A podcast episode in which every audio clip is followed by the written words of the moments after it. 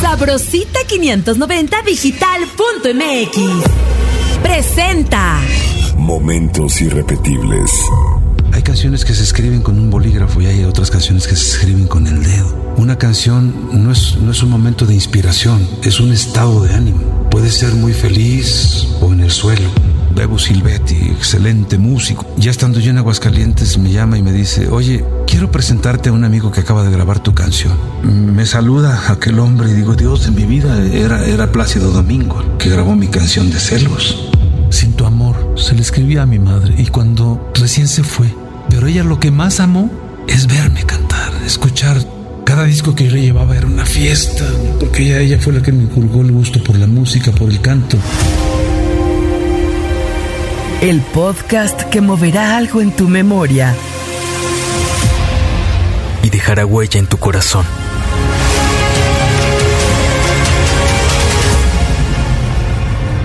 Momentos irrepetibles. Señoras y señores, junto con Radio Mil se enorgullecen presentar, originario de Aguascalientes, México, canciones como Eres tu primera vez, Lo que no fue no será. Con ustedes, el poeta de la canción, José María Napoleón. Nada te llevará cuando te marches. Cuando se acerque el día de tu final. Vive feliz ahora mientras puedas. Tal vez mañana no tengas tiempo para sentirte despertar. Cuando yo llegué a esta ciudad, a esta preciosa ciudad de gente tan hermosa, tan linda, una ciudad que ha pujado duro por mantenerse, por ser lo que es como ciudad, porque tiene unos sentimientos preciosos, la Ciudad de México y nuestro México querido, ¿no? Yo me bajé de un, de un autobús de la ruta San Ángel Insurgentes con mi guitarra. Tuve algunas veces, no siempre, solo cuando el hambre apretaba muchísimo. Yo llegué de Aguascalientes a los 16 años y me subí a los camiones y yo no sabía que había hasta quién dirigía, quién se subía y quién no. Había como un pequeño sindicato de los cantantes ambulantes que se subían en los camiones a cantar algunas canciones y a recoger algún, algún dinerito, ¿no? Bueno, me bajé de ese camión justo enfrente de Radio Mil en Insurgentes. Y ahí estaba un señor con un coche, no me acuerdo si era un coche Impala o de aquellos coches deportivos y un señor con una cabeza así muy, muy afro, ¿no? Y me bajo del camión después de haber cantado una canción, recogí las monedas que me dieron y me bajé.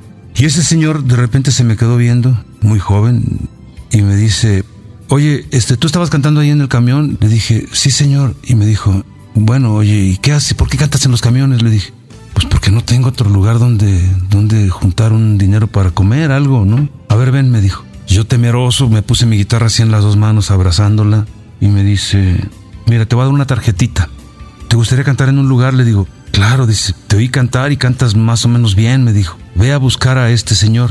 Me dio el nombre de, del mero líder de los Impala.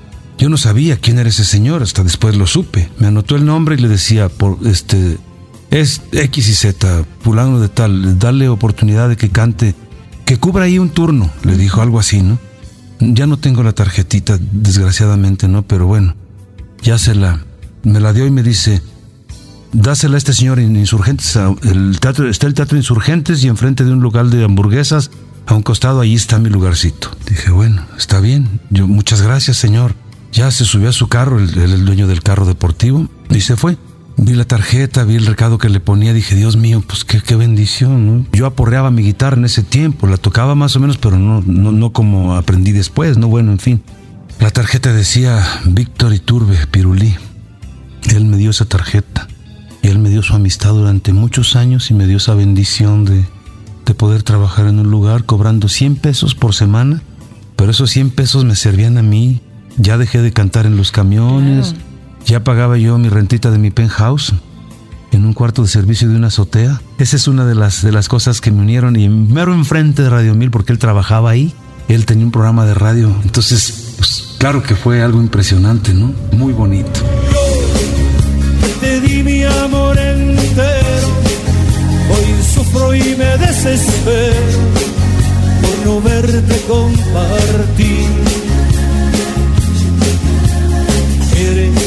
Compañera de mi pero no miras mi alma, el amor se acaba así. Uno se enamora del amor a veces más que de la persona. Uno, uno, idealiza el sentimiento. Yo siempre he sido un enamorado del amor, de lo que provoca el amor, el sentimiento. Pero uno ve señales y se tapa los ojos. No quiere verlas. Se niega uno a reconocer que a lo mejor sí, somos dos personas distintas. Qué difícil es la, es la convivencia.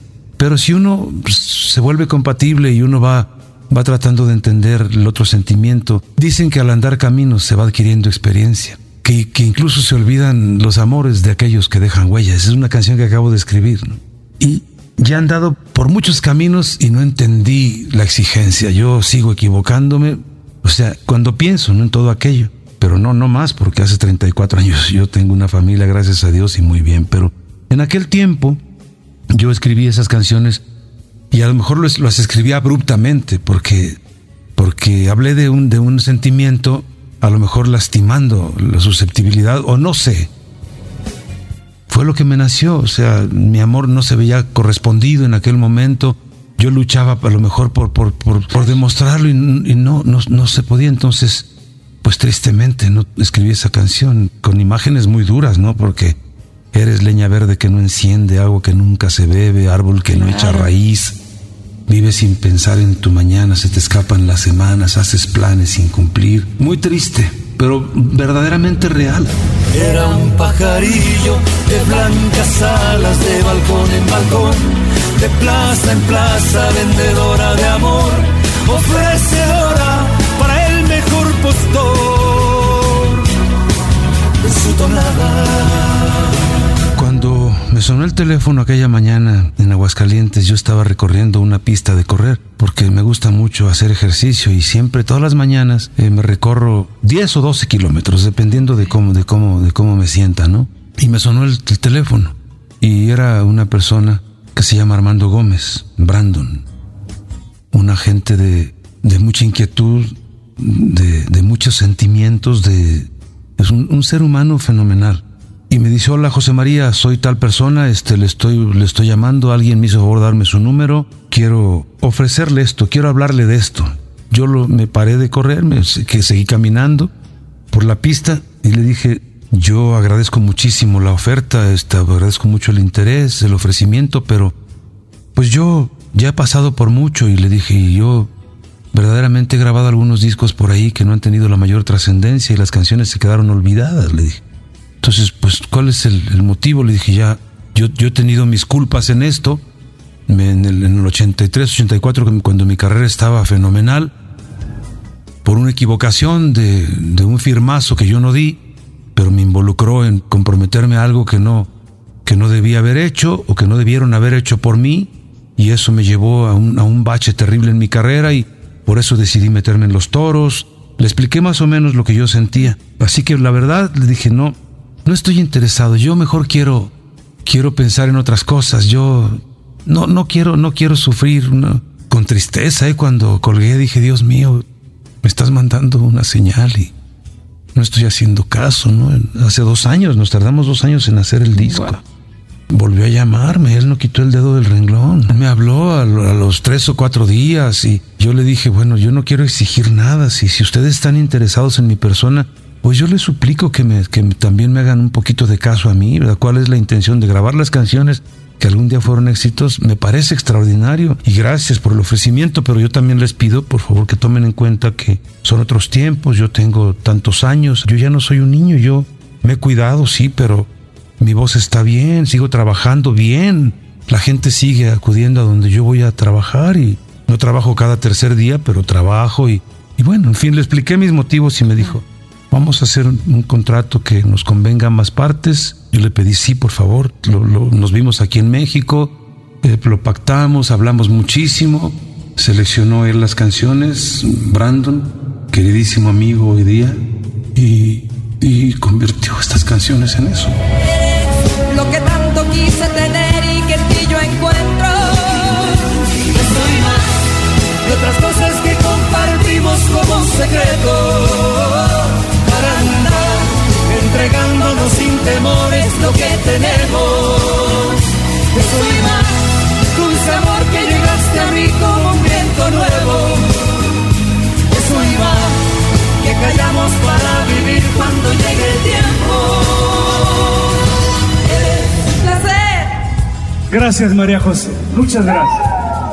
Tenía 25 años cuando canté en aquel, en aquel certamen de Miss Universo.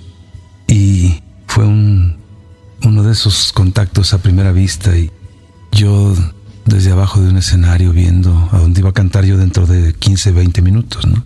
Y le dije, ¿por qué tiemblas si vas a ganar? Y me dio una sonrisa hermosa y, y ahí empezó la historia. Se convirtió en muchas imágenes, se convirtió en muchos momentos, se convirtió en algo increíble que no fue, pero que cada canción formó parte de todo eso y hoy en día es un, es un recuerdo, algo que permanezca en esas cosas. No atado a los recuerdos es porque no es bueno atarse a recuerdos. Yo siempre he pensado, si hay algo importante en esta vida es la mujer. La mujer como tal, todo el respeto, el reconocimiento a su labor, que es impresionante, la labor de una mujer siendo madre y criando a los hijos. Es un trabajo de 24 horas, nunca termina una mujer de criar a sus hijos. Los padres somos pilares cuando entendemos que la relación debe ser así, que tenemos que ser un ejemplo para nuestros hijos, porque el día de mañana crecen a nuestra imagen y semejanza y por genes traen cosas y por, por otro lado traen otros.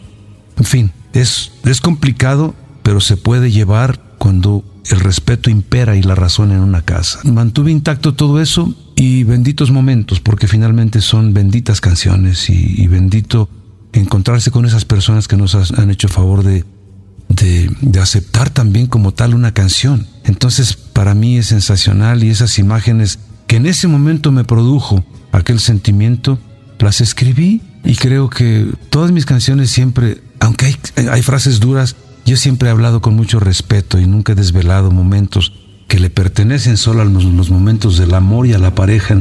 Nunca, nunca hay que desvirtuar las cosas. Yo, yo siento mucho respeto por todo eso. Ella me clavó una espina en medio del alma y me dijo adiós. Ella se fue una mañana y dejó mi casa llena de dolor. Ella me dejó llorando si olvidar pudiera, si pudiera Dios. Ella me dejó llorando si olvidar pudiera, si pudiera. Ella se llamaba Marta. Ella se llamaba así. Muchas personas se identifican con las canciones que los compositores hacemos. Yo nunca he pensado en hacer una canción para que le guste a tal o cual persona.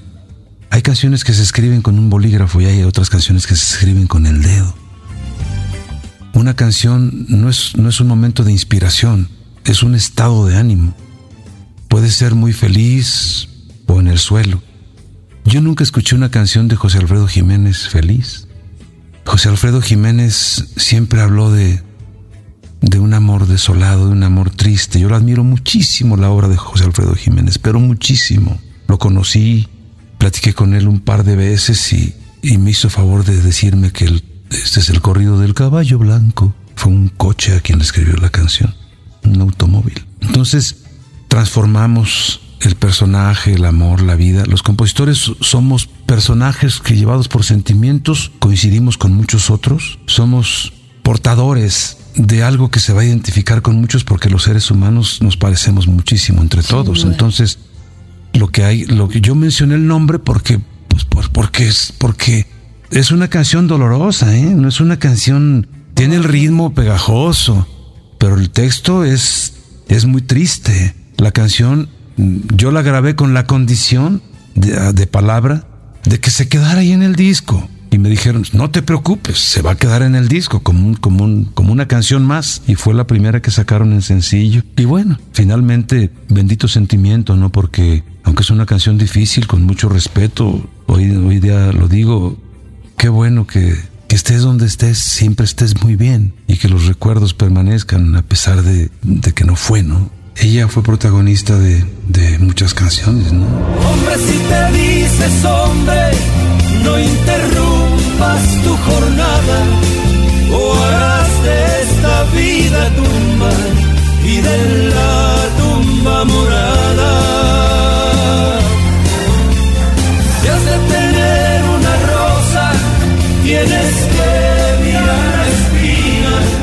Verdadera canción que llegó a formar parte de mi vida mientras dure es la canción de Vive.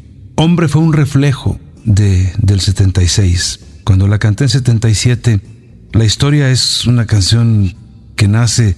Yo fui a cantar al teatro de la Universidad Autónoma de Zacatecas. Unos amigos me llevaron, yo apenas me empezaba a dar a conocer. Me llevan a cantar allá para reunir fondos para sus anillos de graduación. Hoy en día profesionales todos ellos. Y me llevaron a cantar ahí.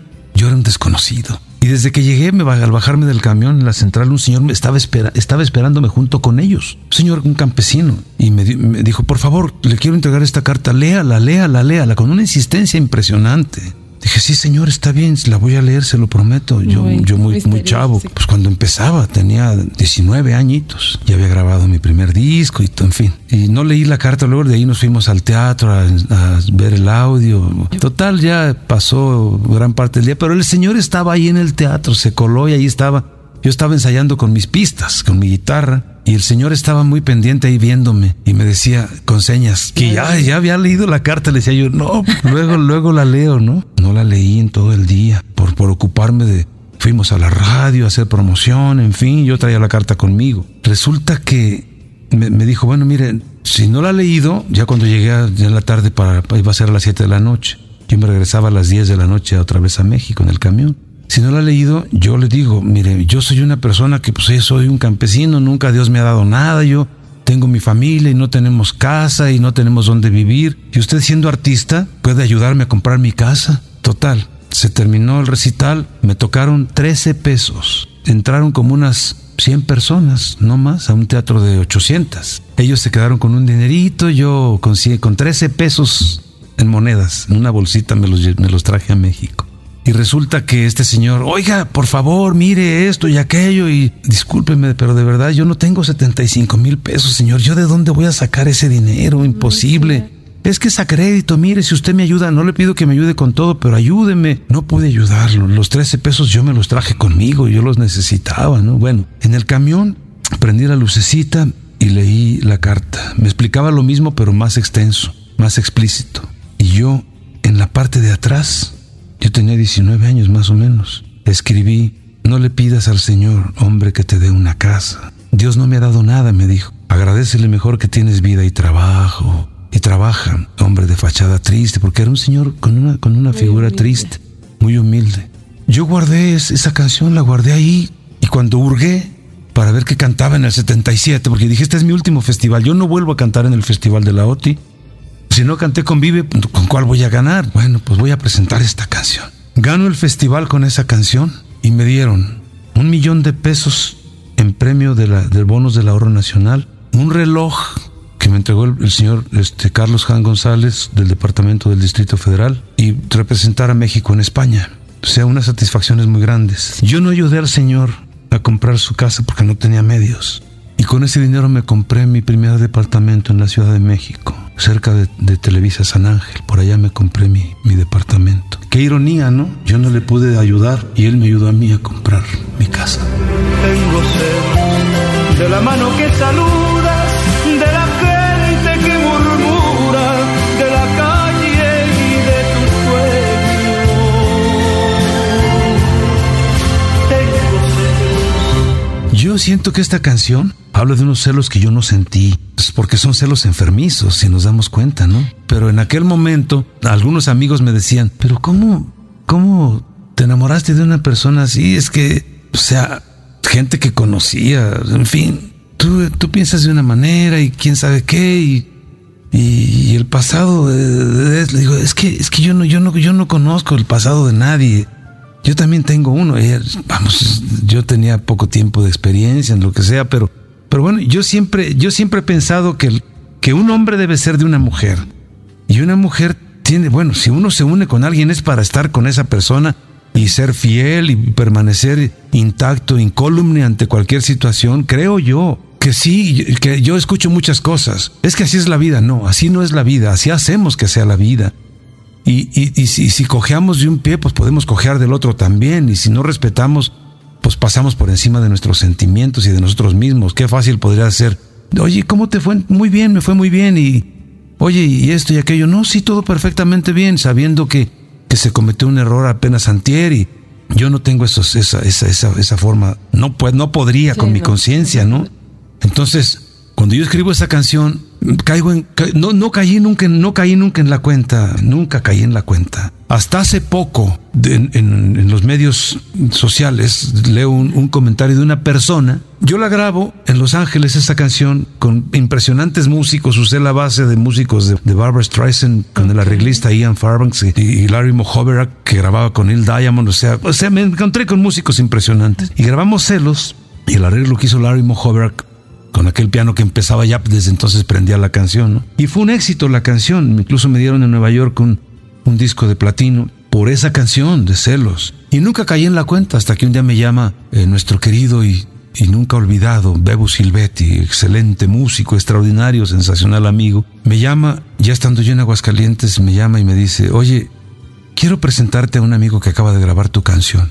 Es un muchacho desconocido, le digo, Bebo, pues me da mucho gusto saludarte.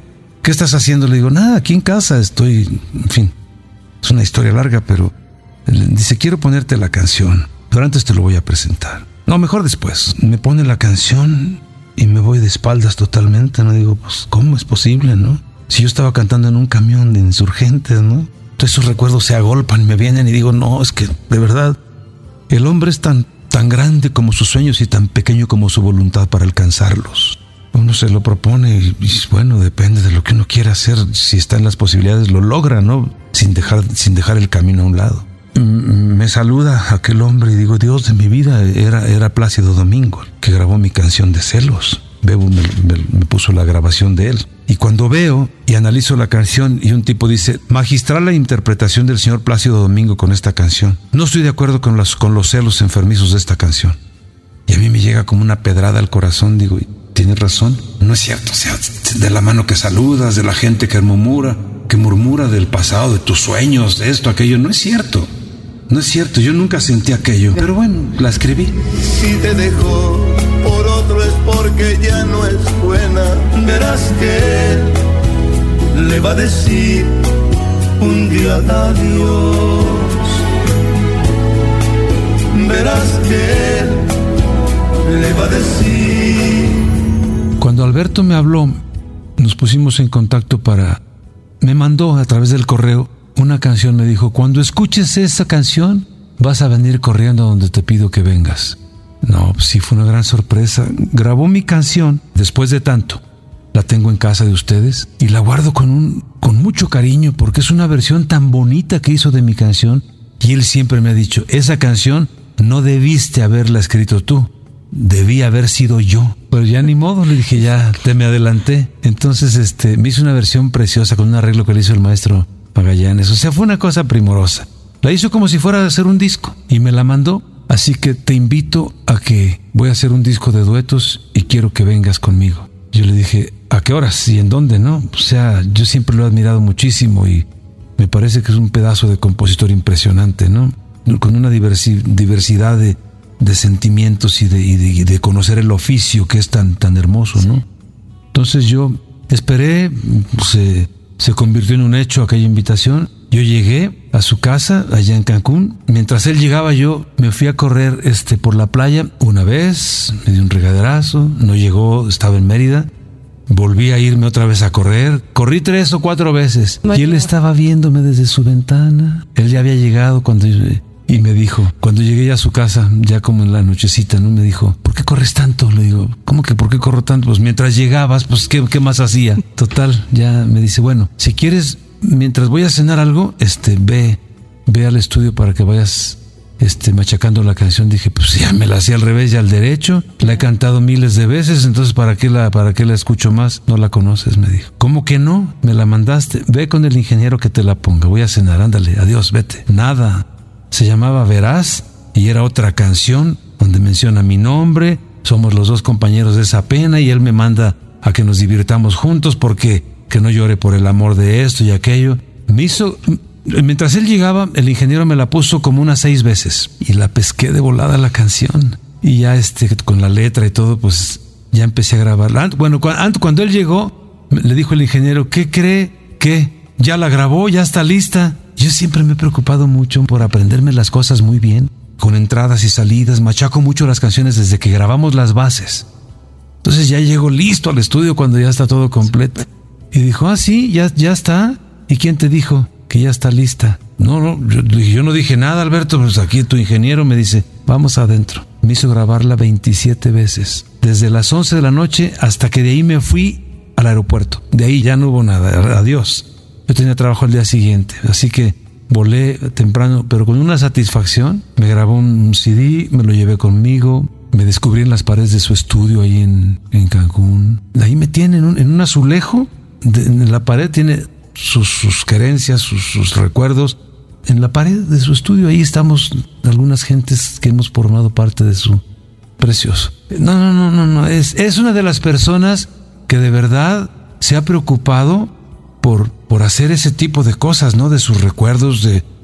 Tiene su rincón, tiene su isla como la, como la tenemos todos.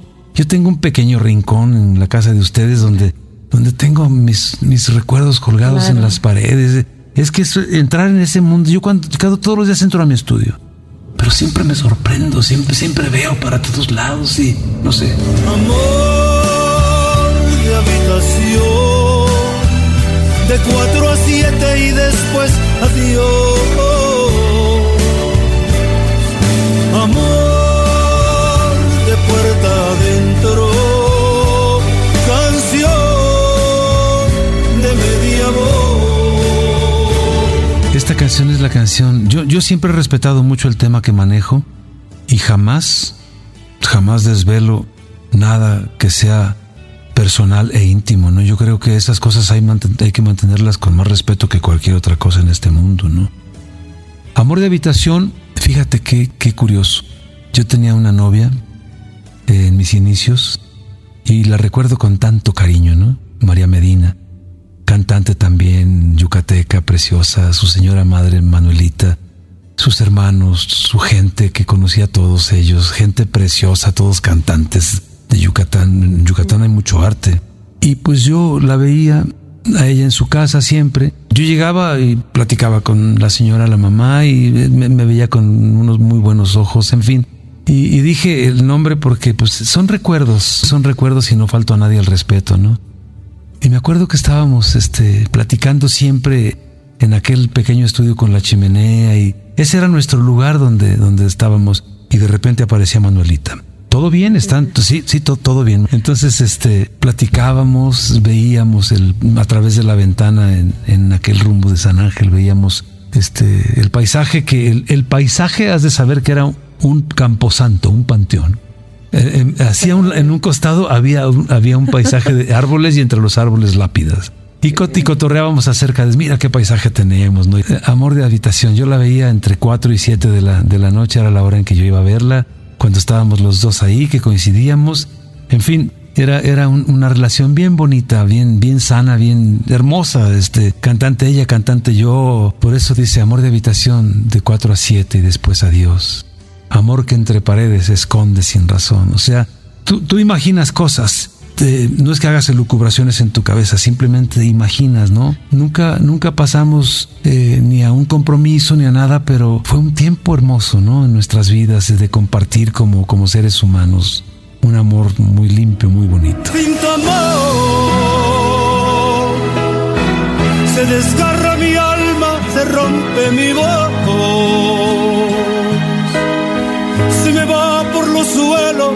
la vieja ilusión de llegar al sendero final, tú y yo.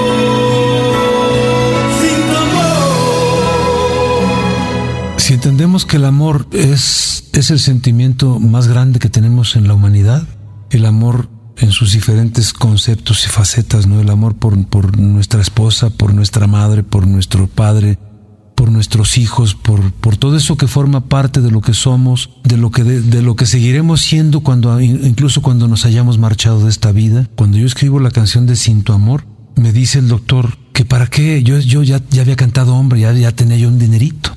Y me dice el doctor, ¿para qué gastas dinero? el cáncer que tiene tu madre no se va a curar. Así que no gastes dinero, Napoleón.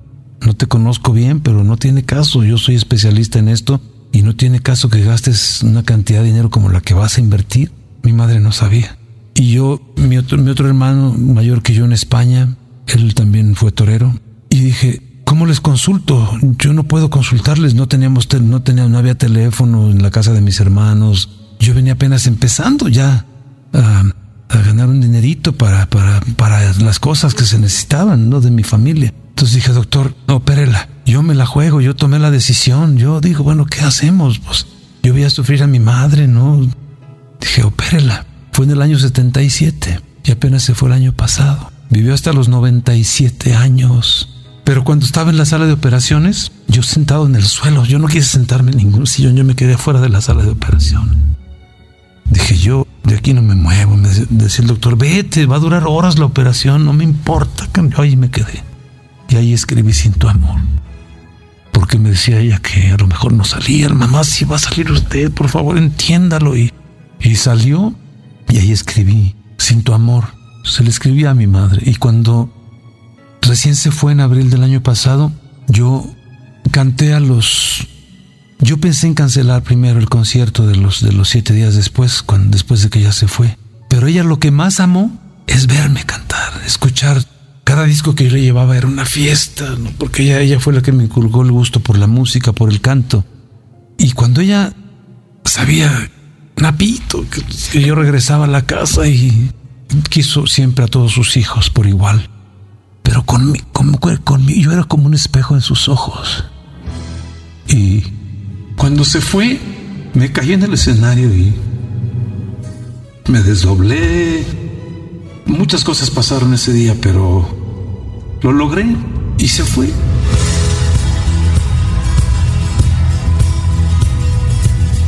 Gracias por, por fijarte en un servidor tuyo, en un amigo tuyo a través de los años. Gracias por haber hecho crecer mis canciones. Gracias por, por cantarlas. Gracias por adoptarlas. Gracias por... Porque nunca podré decirte más que esto pero te quiero mucho. Dedicada a ti que nos escuchas donde quiera que estás. Eres la ternura que día a día me enciende el alma. Que me empapa todo como agua clara. Es muy mal que callamos para vivir cuando llegue el tiempo. Eres Una producción de Sabrosita 590 y 1410 AM. Momentos irrepetibles. El podcast que moverá algo en tu memoria y dejará huella en tu corazón.